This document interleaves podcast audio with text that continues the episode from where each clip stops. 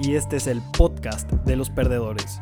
Un espacio donde sabemos que cagarla no está mal, pero que aprender de eso es lo más importante. Tengo una licenciatura en marketing y una maestría en fracasos de cualquier tipo, sobre todo amorosos. Así que me di a la tarea de traerte a los amigos más fracasados que conozco para que te cuenten sus historias. Y quién sabe, tal vez te sientas identificado. Bienvenido. Hola, hola, mis amigos, ¿cómo están? Qué gusto estar aquí con ustedes en otro episodio más de su podcast con sentido, el podcast de los perdedores. Y este episodio es bastante especial, amigos. Es muy especial porque ustedes están muy acostumbrados a, a que yo traiga aquí personas, que invite personas para que nos cuenten acerca de sus fracasos. Y este episodio tiene la particularidad de que no habrá invitado. El invitado seré yo mismo. Y no, amigos, no nos quedamos sin gente que invitar para nada. Ni crean, ni estén pensando eso. Este. Realmente. El de que yo sea el invitado eh, en este episodio es porque, pues sí, ¿no? Muy, muy chido que el host del podcast de los perdedores y, mucha historia de fracaso y yo ando presumiendo ahí por la vida de que soy el fracasado número uno del mundo mundial y, ando presumiendo ahí en el intro que tengo una maestría en fracasos y no sé qué tantas vainas. Pero yo nunca me había tomado la libertad o el tiempo o como quieran llamarle de contarles mi historia de fracaso, ¿no? Cómo fracasó su host de, este podcast. Y esa es la intención de este episodio. Eh, quiero contarles, yo creo, bueno, yo, yo considero que es el fracaso más grande que yo he tenido en mi vida. Es el que más me ha dolido y es del que yo más he aprendido. Y, lo catalogo así porque, pues, curiosamente, eh, cuando yo empecé a hacer como un, un, un, este, pues un recuento de mi vida emprendedora y todo eso, eh, llegué al punto de que este, este era el fracaso que yo tenía que contar, porque realmente yo siento que no había fracasado antes, ¿no? Y sí, amigos, ya sé lo que están diciendo, ya, ya sé lo que están pensando. Seguramente ya están como de... no más, pinche Zavala, güey. Como que nunca has fracasado, mamón. Te crees un chingo. No, amigos, no, no es por eso, pero no es porque yo sea un mamón y me creo un chingo y, y porque haga las cosas de una manera perfecta. No, para nada. Pero curiosamente los emprendimientos que yo había tenido antes no los dejé porque no vendiéramos o porque eh, alguna cosa ahí de logística no funcionara o por, o, por amor, ¿no? Como muchas, este, en muchos episodios, me atrevo a decir que en casi todos tocamos ese tema del amor. No, realmente fueron por circunstancias muy X, si lo quieren ver así, que no, no tuvieron un desenlace como, como de wow, qué impresionante.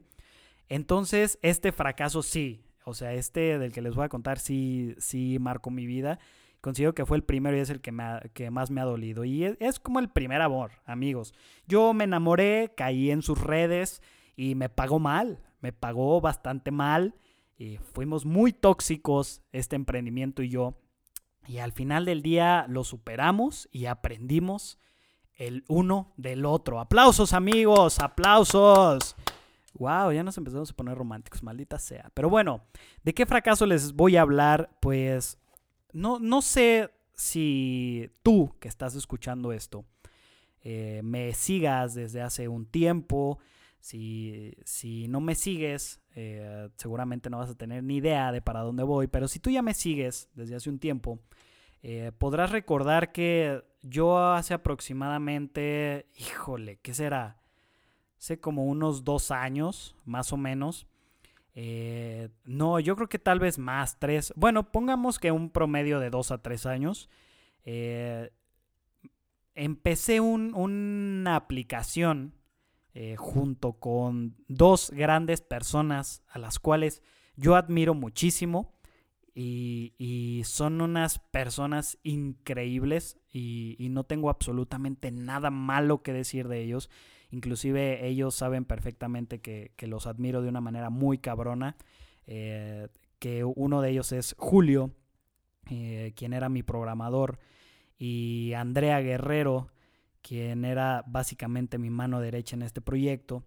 Y nosotros emprendimos una aplicación sobre el transporte público en la ciudad de Irapuato, Guanajuato.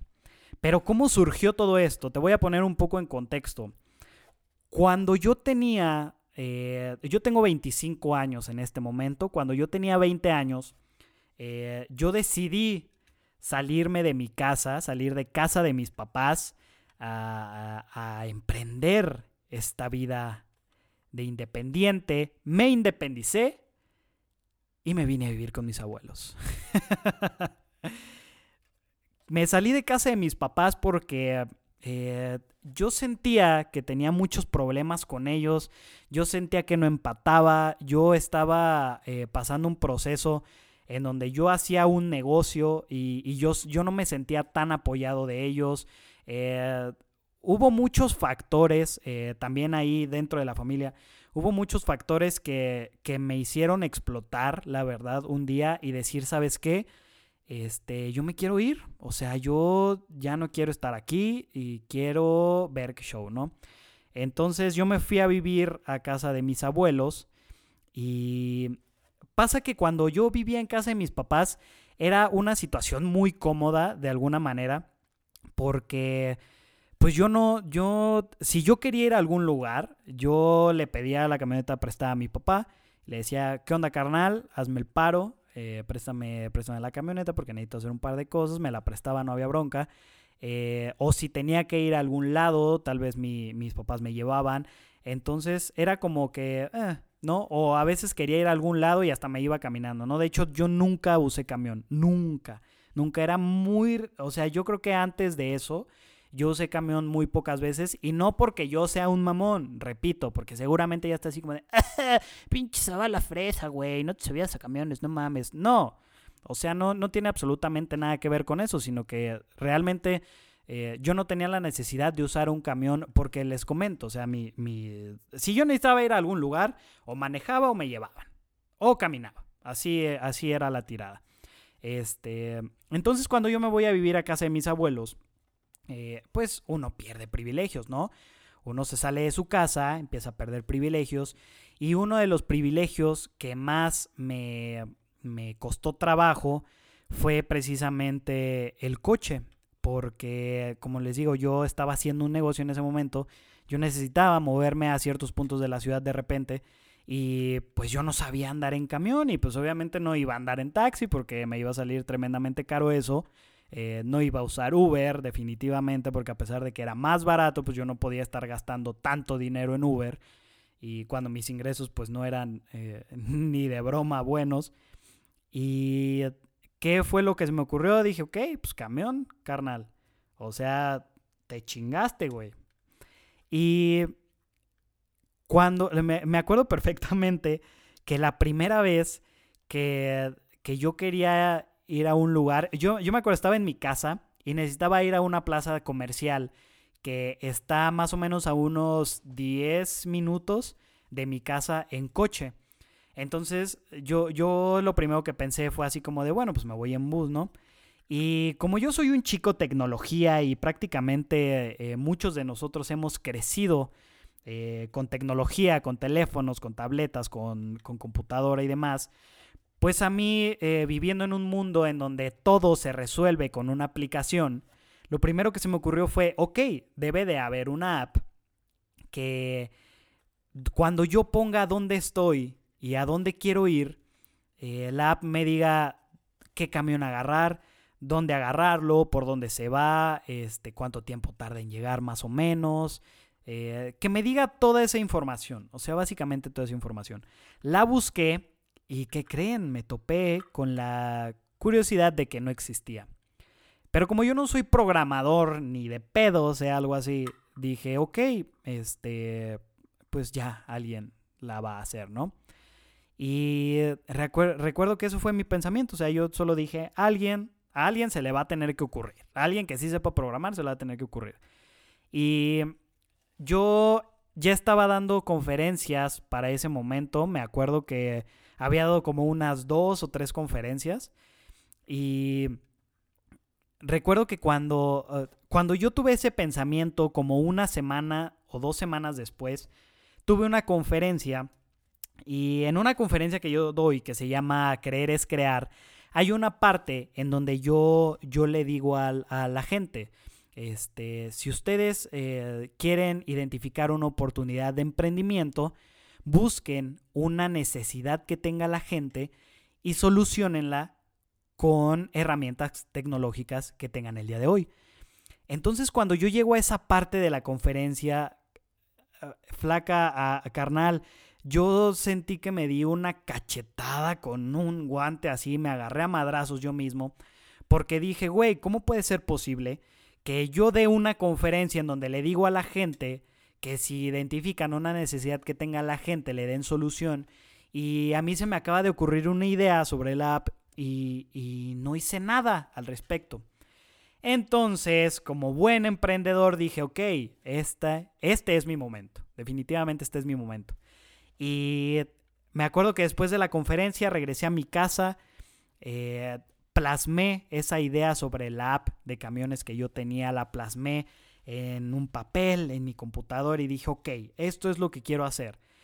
Y primer problema, eh, yo no era programador, entonces ¿cómo carajos iba a ser una app si yo no era programador? Y pues ahí empezó toda la travesía, ¿no? Entre eh, identificar qué puestos necesitaba para empezar a hacer una app, eh, cuáles eran los momentos correctos, todo esto de experiencia de usuario, no sé, me empecé a empapar un montón sobre ese mundo. Y hubo dos personas que creyeron en mi proyecto, que son los que les mencioné al inicio, que, que fue Julio y fue Andrea.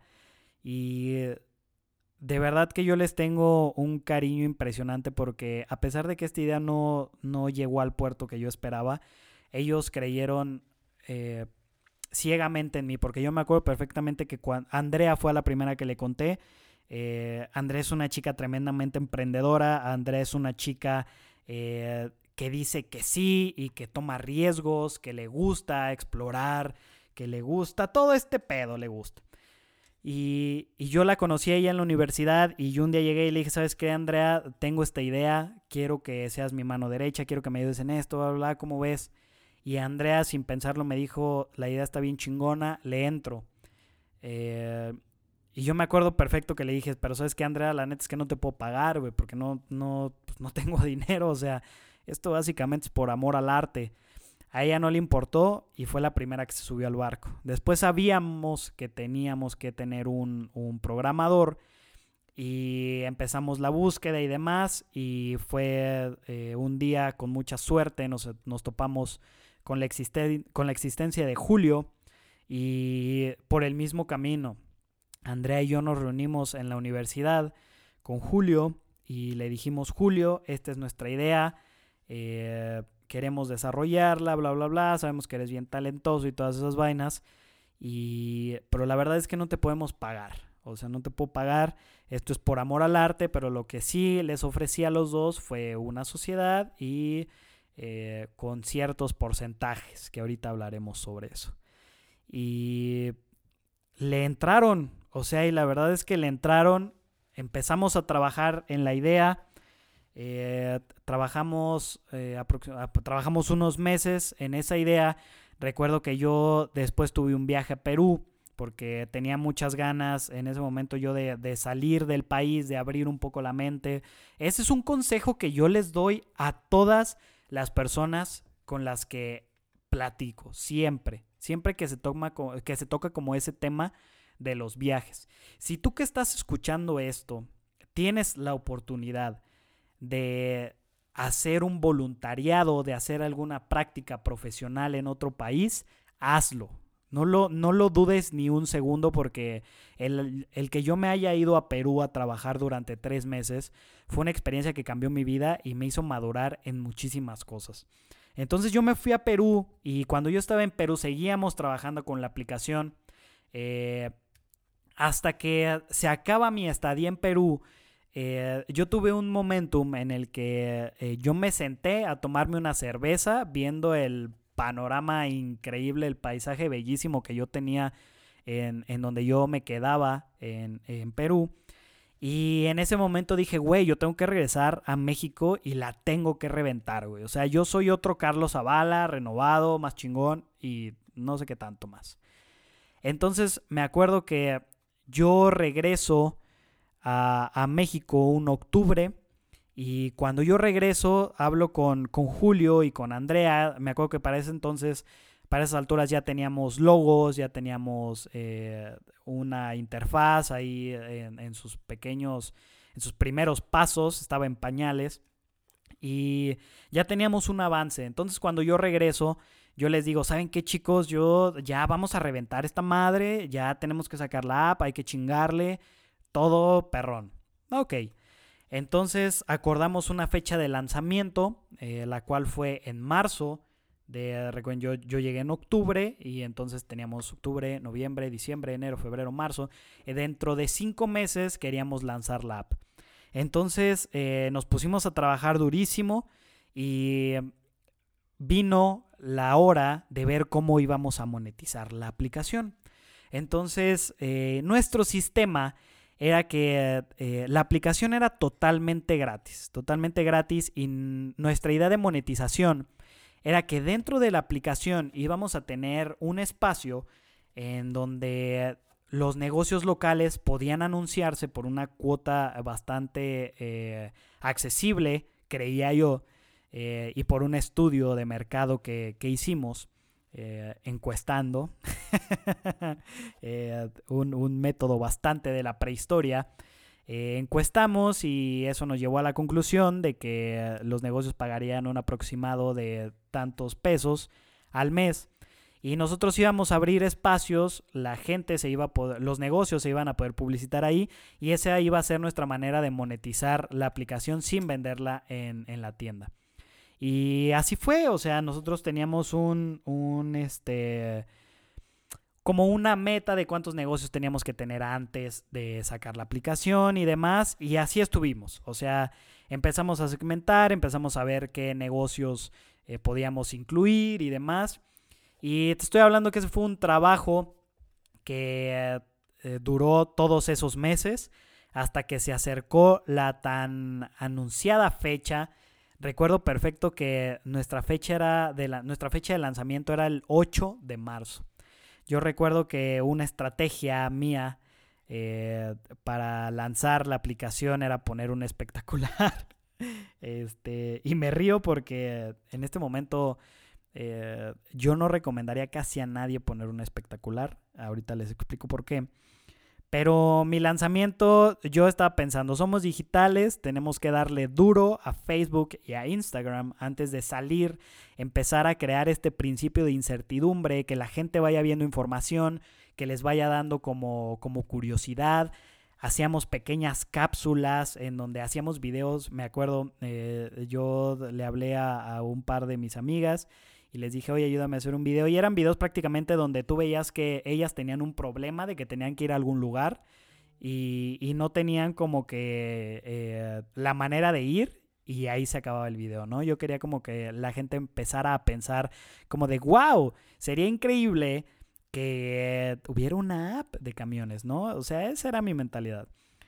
Entonces, llega la tan esperada fecha, el 8 de marzo, y la aplicación con su interfaz y con todo está muy estable y no tenemos ni un cliente. Creo que ya pensándolo bien, creo que esa fue la primera señal en la que yo pude haberme dado cuenta de decir, güey, no vamos por buen camino, ¿sabes? Eh, llegó el 8 de marzo, yo estaba súper ansioso, yo, yo tengo que admitir que me dejé llevar muchísimo por esas ansias de que la gente ya viera lo que estábamos haciendo. Porque nosotros hablábamos de eso muchísimo, de estamos haciendo una app, eh, manejábamos las redes y nos hacían jalón en las redes y todo. Entonces yo ya quería que saliera eso. O sea, yo, yo, estaba súper ansioso de que la gente ya empezara a ver qué pedo con eso. Entonces, no teníamos ni un cliente y que, se anunciara en la app y, y así la sacamos. Dijimos, ok, ya está, la lanzamos, no importa. Y yo me escudé en, el, en este pretexto de, ok, eh, ¿cómo, ¿cómo vamos a tener clientes si las personas ni siquiera han visto nuestra app? O sea, necesitamos eh, que la gente conozca la aplicación primero, que vea que sí jala, que vean que tenemos buen número de descargas y a partir de eso pues ya nos podemos acercar con, con diferentes personas que se quieren anunciar ahí. Pues bueno, esa fue mi manera de pensar, sacamos la aplicación, eh, ponemos un espectacular, empezamos a hacer eh, por ahí eh, pequeñas campañas con Facebook Ads y metiéndole ahí un varito, que la verdad fue, fue poco, o sea, metimos 200, 400 pesos, una cosa así, pero en campañas tremendamente mal segmentadas, porque yo era el encargado de hacer todo eso. Y un error mío fue que como yo ya había trabajado en marketing en varias ocasiones, yo pensé que sabía hacer marketing. Y me dejé llevar por esos conocimientos que tenía. Pero después caí en cuenta de que yo no tenía ni la menor idea de cómo hacer marketing digital. O sea, yo no tenía ni idea de cómo segmentar de una manera digital. Yo no tenía ni idea de cómo usar de una manera correcta los anuncios y demás. Pero me rifé, dije, ok, aprendemos en el camino, ¿no? muy, una manera de pensar muy, muy de emprendedor. Entonces sacamos la aplicación, la gente empieza a responder súper bien, empieza a tener eh, bastantes buenas descargas. De repente se nos acercan unos chicos que querían empezar a manejar nuestro marketing y yo les dije increíble porque me acuerdo que ellos nos regalaron, me parece que tres meses de, de diseño, de un montón de cosas que la verdad eh, son güeyes muy talentosos. Y, y, me acuerdo que nos regalaron eso y dije, ok, pues si va a ser regalado, pues venga, güey. O sea, ¿cómo le vas a decir algo este, que no, algo que te regalan? Entonces a partir de eso se fue levantando todo, ¿no? Se fue levantando y se me olvida contarles una parte bien importante. Cuando antes de que nosotros sacáramos, y, no sé por qué se me olvidó, si esto es, una, es, es el, el, centro de todo esto. Yo me acuerdo que cuando teníamos la, la versión ya instalada antes de que saliera al público. Nosotros teníamos la, versión ya instalada en un teléfono que habíamos comprado porque nuestra idea, nosotros íbamos a trabajar con el sistema de transporte de la, del transporte público de nuestra ciudad. Entonces, eh, todos los socios estábamos tremendamente conscientes de que íbamos a tener que trabajar muy de la mano con pues la dependencia de gobierno encargada o, de, de todo este sistema de transporte público. Y me acuerdo, la dependencia se llama, es, es, eh, es movilidad y transporte, así se llama aquí en la ciudad. Y yo me acuerdo que como teníamos que trabajar con ellos, pues por toda esta cuestión de que ellos tenían la información de cuándo se cambiaban rutas y demás, o sea, teníamos que trabajar con ellos sí o sí. Y yo me acuerdo que, que fuimos como una semana antes, me parece, eh, de que saliera la aplicación, fui con Andrea a la Dirección de Movilidad y Transporte, conseguimos por ahí una, una reunión con el director de Movilidad y Transporte, le platicamos la idea y todo, y aquí empezó todo lo malo, porque yo me acuerdo perfectamente que cuando yo llegué, mira, cuando tú, cuando tú emprendes algo, indiscutiblemente tú vas a amar tu emprendimiento. O sea, tú te vas a enamorar de tu emprendimiento porque básicamente es como tu hijo. Tú lo procreaste, tú lo estás viendo nacer y lo quieres ver crecer y quieres que no le falte nada y es como un hijo. O sea, realmente tú lo amas a, pesar de todas las cosas, ¿no? Que a mí me da mucha risa porque yo considero que los bebés recién nacidos están feos, todos, todos.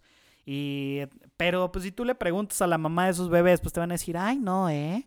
Mi hijo, súper bonito cuando nació. No es cierto, señora, claro que no.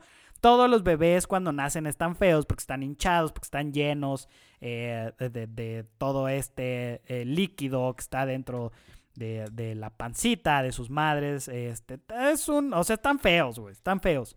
Pero tú no los ves así, tú, porque tú los estás viendo con amor. Entonces me acuerdo que yo le decía a Andrea, ¿sabes qué?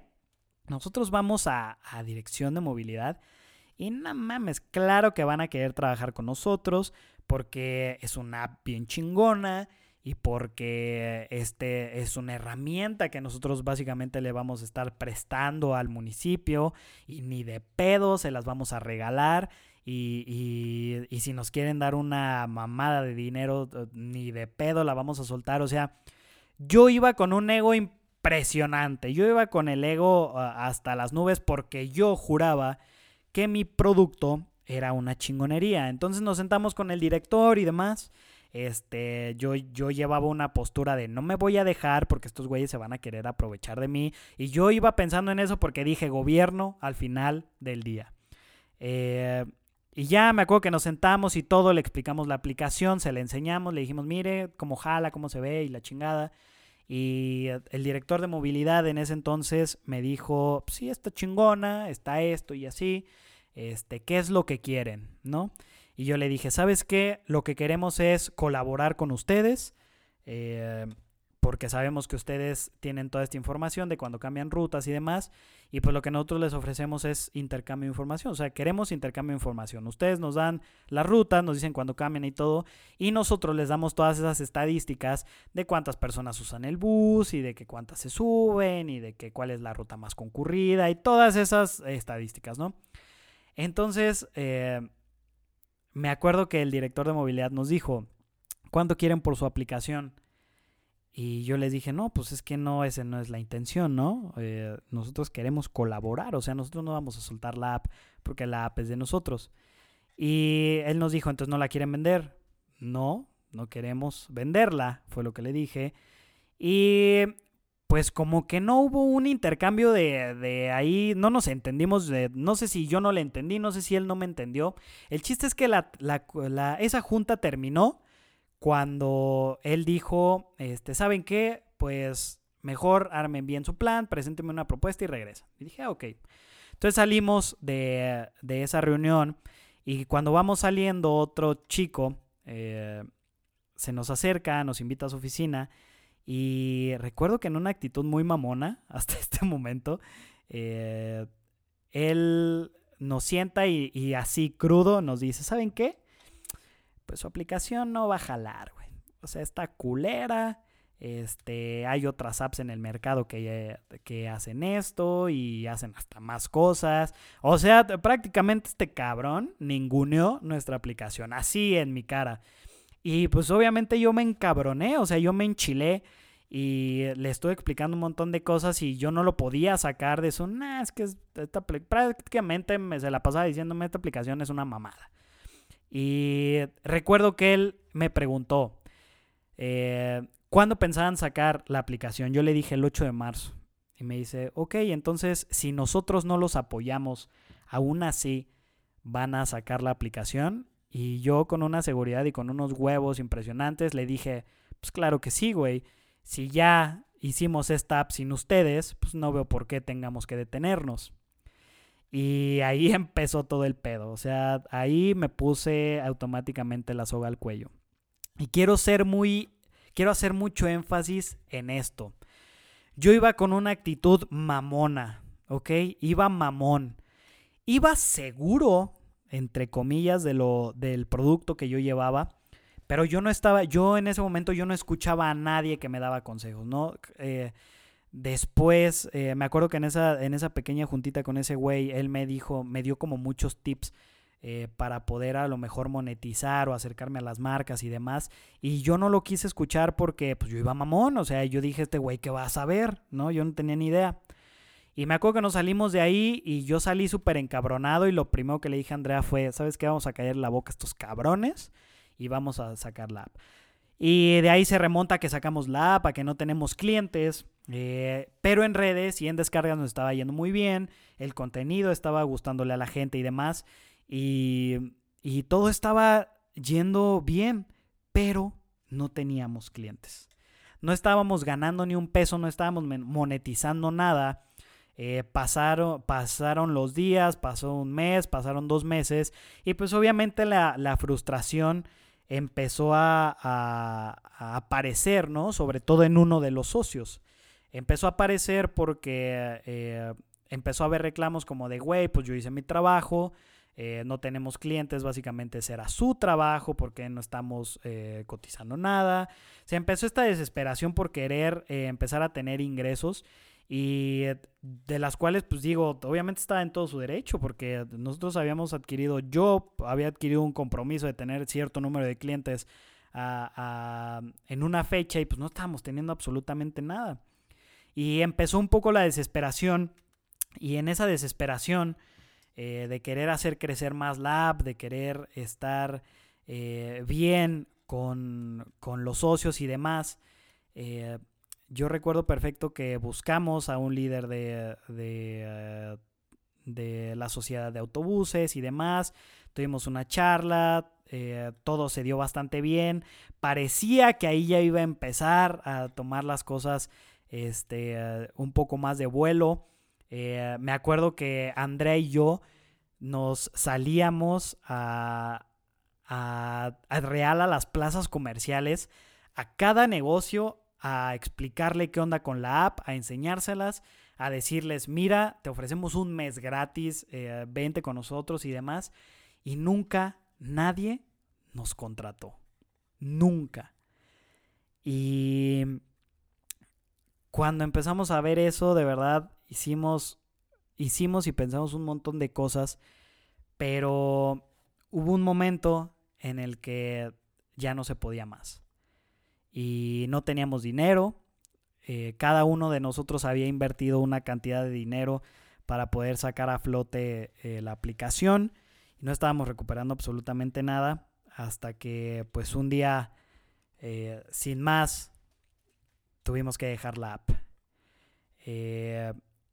durante ese proceso, cuando no, no despegábamos, hubo muchísima gente que confiaba en el proyecto, que se me acercaba y me decía, Carlos, es que eh, su proyecto está bien chingón.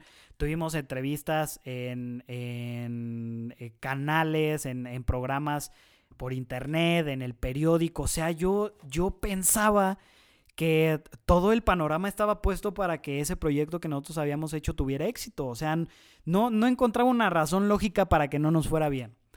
Pero también en ese proceso hubo mucha gente que se me acercó y que me decía, Carlos, es que sabes qué, siento que le falta esto y no sé qué. Pero yo por mi ego les decía como de, güey, pues tú qué sabes, ¿no? O sea, tú ni, o sea, pues qué. No, yo estaba tan cegado y estaba tan envuelto eh, en, mi ego que yo no le hacía caso a nadie y yo pensaba que todos los consejos que me llegaban era de pura gente bien pendeja. Y no sabía diferenciar de quiénes sí me daban buenos consejos y de quiénes no. Y eso, y eso yo creo que fue el cague eh, central de todo el proyecto. Mi ego. De, de que no supe quitármelo y no supe escuchar, no supe dejarme eh, ayudar y todo eso terminó pues obviamente eh, rompiendo la app. Eso y entre otras cosas que no estaban tan dentro de nuestro control porque después eh, me acuerdo perfecto que una vez tuvimos un problema con la dirección de movilidad y transporte porque cuando a mí me hacen una entrevista en un periódico, eh, yo les digo, sí, pues sí les puedo contestar ciertas preguntas, pero estas otras no. Entonces, fuera de, esa entrevista, eh, esta chica me pregunta, oye, ¿y el gobierno los está apoyando? Y pues yo le dije que no, porque era la verdad, o sea, el gobierno no nos estaba apoyando. Y recuerdo que al día siguiente, ese mismo periódico fue a la Dirección de Movilidad y Transporte les tocaron las puertas y real fueron y les dijeron, oigan, ¿por qué no están apoyando a estos chicos emprendedores si tienen una idea bien chingona? Entonces, eh, la dirección de movilidad pensó que nosotros les habíamos mandado a la prensa y pues a partir de ahí también, este, nos, nos, nos super odiaron, o sea, éramos súper, súper odiados nosotros ahí, ¿no? Ya después teníamos juntas bien tensas y no, todo estaba, o sea, todo se empezó a ir al carajo.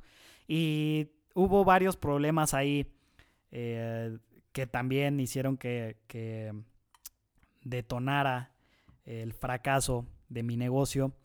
Pero para no hacerles el cuento tan largo, eh, independientemente de todas las cosas que pasaron que no estaban en nuestro control, si lo quieren ver así, hubo una que fue la central y, y que fue la que realmente detonó todo esto. O sea, que fue la que quebró esa oportunidad. Y definitivamente fue mi ego. Y perdón si hago mucho énfasis en esto, pero eso, esa quiero que sea la enseñanza que te deje este episodio del podcast. Que si tú vas a emprender algo, vas a poner un negocio o lo que sea que vayas a hacer, yo sé que vas a estar enamorado de tu proyecto y eso es increíble porque si tú no te la crees y si tú no eres el, tú no eres el primero que confía en su propio proyecto, pues nadie va a confiar en tu proyecto, carnal, discúlpame. Pero si tú no te la empiezas a creer, no, no, le vas a transmitir esa energía a las personas y todos te van a ningunear. Pero lo que yo no aprendí es que tampoco me la tenía que creer tanto, ¿sabes? O sea, yo, yo fui, yo tenía tanto ego y, y me sentía tan chingón que el día que llegaron personas que confiaron en mi proyecto y que me querían ayudar a mejorar ese proyecto para que llegara a un buen puerto, yo no los quise escuchar. Yo no los quise escuchar porque yo de pendejos no los bajaba. Y, yo no los bajaba de ahí porque yo decía ellos que saben de marketing, ellos que saben de negocios, ellos que saben, o sea, ellos que saben de un montón de cosas de las cuales maldita sea, sí sabían. Claro que lo sabían porque se me acercó mucha gente empresaria, se me acercó gente que quería incubar el proyecto, eh, se me acercó una cantidad de personas pero yo no las vi porque yo tenía una venda en los ojos. Porque yo volteaba a ver a mi proyecto y yo decía, este proyecto está hermoso, no le hace falta absolutamente nada. Sí podemos eh, mejorar en algunas cositas como de imagen y eso, pero no le hace falta nada. Y puta madre, ahora que cada que yo recuerdo eso digo, güey, nos faltaba todo, güey. Nos faltaba todo porque no teníamos, eh, porque lo que teníamos nada más era el cascarón, teníamos la interfaz, pero no teníamos un plan bien estructurado de realmente cómo íbamos a proceder. Eh, la cagábamos muchísimo en la manera en cómo abordábamos a los posibles clientes. Eh, vuelvo a repetir, la, cagaba, la cagaba yo muchísimo en no, no escuchar consejos de la gente. La cagué muchísimo en no poder negociar de una manera correcta con gobierno para que, para que pudiéramos ayudarnos eh, unos con otros. Eh, la cagué muchísimo en muchas de esas cosas.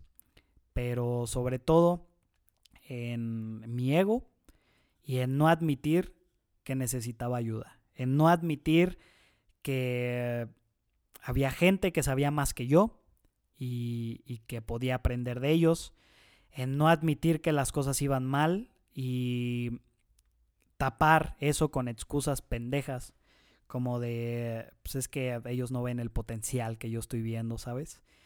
Y eso fue el tema central de todo. Eso me dolió mucho porque nuestra aplicación se llamaba iTube. Eh, tenía una I latina y luego TUP. Eh, se llamaba así porque eh, TUP era transporte urbano público y la I inicial tenía que ver sobre eh, como lo de iPhone y como lo de iMac y iPod y todo eso que hacía, era como la referencia de que eso estaba conectado a Internet, por eso se llamaba iTube. Y me dolió muchísimo porque fue un proyecto en el que trabajamos fácilmente durante dos años. Fue un proyecto en el cual yo sentía una enorme responsabilidad con André y con Julio, porque ellos habían confiado en mí eh, ciegamente, real, ciegamente. Ellos habían puesto toda su confianza en mí. Yo les había vendido la idea de que esto lo íbamos a llevar a niveles increíbles y me dolió mucho porque sentí que les fallé. Eh, la verdad sentí que yo les fallé, les fallé a ellos, les fallé a sus familias y les fallé a sus sueños porque ellos eh, tenían una visión totalmente diferente. Y me fallé también a mí. Me fallé porque yo hasta ese momento creía que todo lo que yo hacía tenía que salir perfecto y que todo estaba muy fácil y que todo era muy chingón. Y iTube fue un proyecto que me abrió los ojos, me ayudó mucho a abrir los ojos y me hizo entender que para ser chingón hay que chingarle demasiado, pero detrás de alguien chingón hay muchos cagues antes. Eh, aprendí muchísimo porque eso me bajó de mi nube de, güey, eres un emprendedor nato y, y güey, eres, eres eh, el emprendedor más chingón de esta ciudad. Y no sé, creo que eh, me ayudó mucho a, a bajarle un poco a toda mi soberbia, a todo mi ego y decir, güey, eres una persona igual que todas las personas que están allá afuera viviendo el día y chingándole por ser mejores personas. Eh, no te sientas la gran chingonería, bájale a tu desmadre y aquí está tu prueba para que veas que eres tan humano como todos. Y después de eso aprendí muchísimo. Ah, eh, ya empecé eh, negocios después y aprendí que había que llevársela con calma, que había que tener una correcta planeación, que había que escuchar los consejos de personas que sabían más que tú, que había que dejarse ser enseñable. Eh, aprendí muchas cosas, de verdad, aprendí muchas cosas a partir de eso. Y creo que sí hay muchas cosas que hubiera hecho diferente, como aprender a, a identificar eh, cuando es una buena oportunidad, cuando no, cuando hay que dejarla, porque yo me aferré eh, tiempo después a iTunes y pues definitivamente no, no, es, no, eso no iba a jalar ya. Y eh, hubiera hecho diferente la cuestión de a lo mejor aprender y, negociar de una manera diferente, de no ir mamón. pero la verdad es que no me arrepiento absolutamente de nada. No me arrepiento absolutamente de nada porque, como han dicho algunos de, nuestros invitados y algo que yo creo totalmente, es que si tú no hubieras hecho lo que ya hiciste en el pasado, no estarías donde estás hoy. Y si la versión que eres hoy te gusta y estás trabajando para hacer una, una mejor versión de ti mismo mañana, pues tu pasado te forjó para ser la persona que eres hoy. Entonces no me arrepiento porque yo siento que si yo no hubiera fracasado de esa manera tan dura, en iTunes, yo seguiría siendo un güey con un montón de ego y con un montón de, de soberbia pensando que todo lo que hago está chingón y que no necesito escuchar a nadie, ¿me explico? Entonces, eh, no me arrepiento por eso, pero definitivamente sí hay muchas cosas que yo hubiera hecho diferente. Pero gracias a esa experiencia, hoy soy un tipo bastante feliz que empezó otros negocios después y que eso me enseñó muchísimo y que todos los días practico eh, ah, bueno, pongo en práctica lo que aprendí en eso, en lo que estoy haciendo ahorita, para pues, básicamente no volverla a cagar y, hacer las cosas de una manera que me lleven a un buen puerto. Y así es, chicos.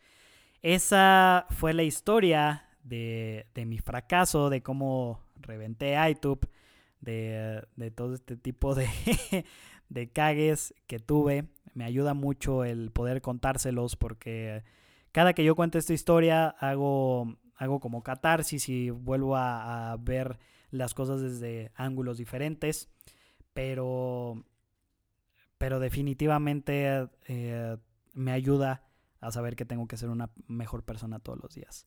Así que muchas gracias por escuchar este episodio en nuestro podcast de los perdedores. Espero que mi historia de fracaso te haya ayudado mucho, que hayas aprendido cosas que si tú emprendedor, emprendedora, estás a punto de poner un negocio o algo así, espero que no la cagues. Te deseo todo el éxito del mundo.